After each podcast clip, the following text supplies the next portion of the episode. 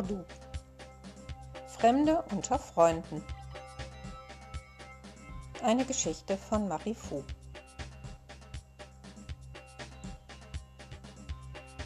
Die eisige Winternacht in der Osttürkei hat vor meinem Schlaflager keinen Halt gemacht und am Morgen bin ich halb erfroren.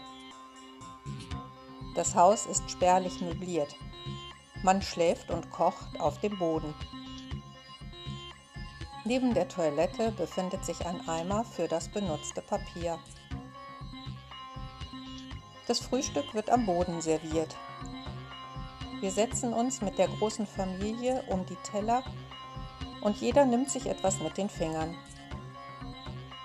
Die Stimmung vor Yildes Hochzeit ist ausgelassen, doch ab und zu tritt neugierige Stille ein, wenn sie etwas übersetzen soll. Nach dem Frühstück nehmen uns die Familien mit in die Stadt. Bei einem kurzen Sprachtraining lernen wir, begrüßt uns jemand mit Verschweldenes, also willkommen. So antworten wir Osh Bulduk. Das heißt, wir freuen uns, hier zu sein. Manchmal reicht ein einfaches Merhaba und morgens begrüßen wir uns mit Gneiden. Hoffentlich machen wir alles richtig. Als wir losgehen, fällt der Strom aus. Das sei normal, erklärt Yildiz. Die Sippe zieht von einem Laden zum nächsten. Yildiz sieht wunderschön aus in den plüschigen weißen Kleidern. Das auserwählte Kleid wird von der Familie des Bräutigams bezahlt. Außerdem erhält die Braut Schuhe, ein Polterabendkleid und von den Frauen noch Dessous. Ali bekommt seine Festtagskleidung und einen edlen Rasierkoffer.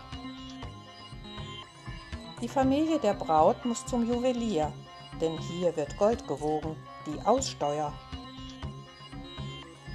In allen Geschäften werden wir freundlich bedient und trinken süßen Chai.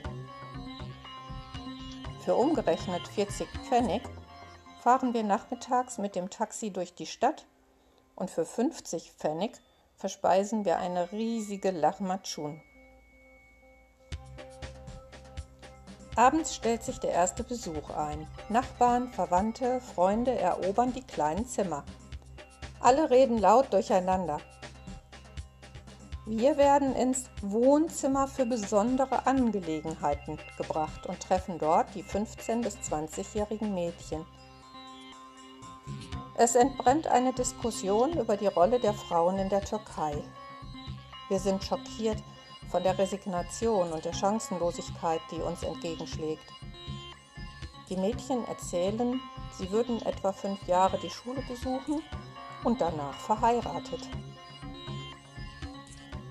Wenige von ihnen haben Abitur, möchten arbeiten oder studieren und bekommen keine Zulassung.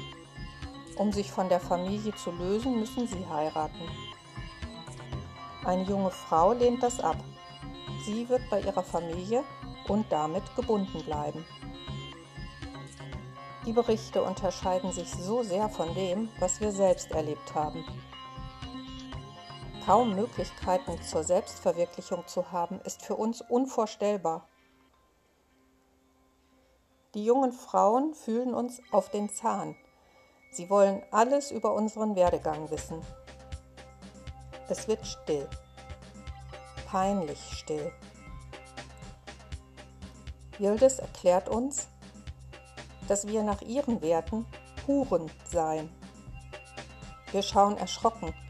Warum denn das? Weil ihr geschieden seid und jetzt einen Freund habt, ist ihre Antwort.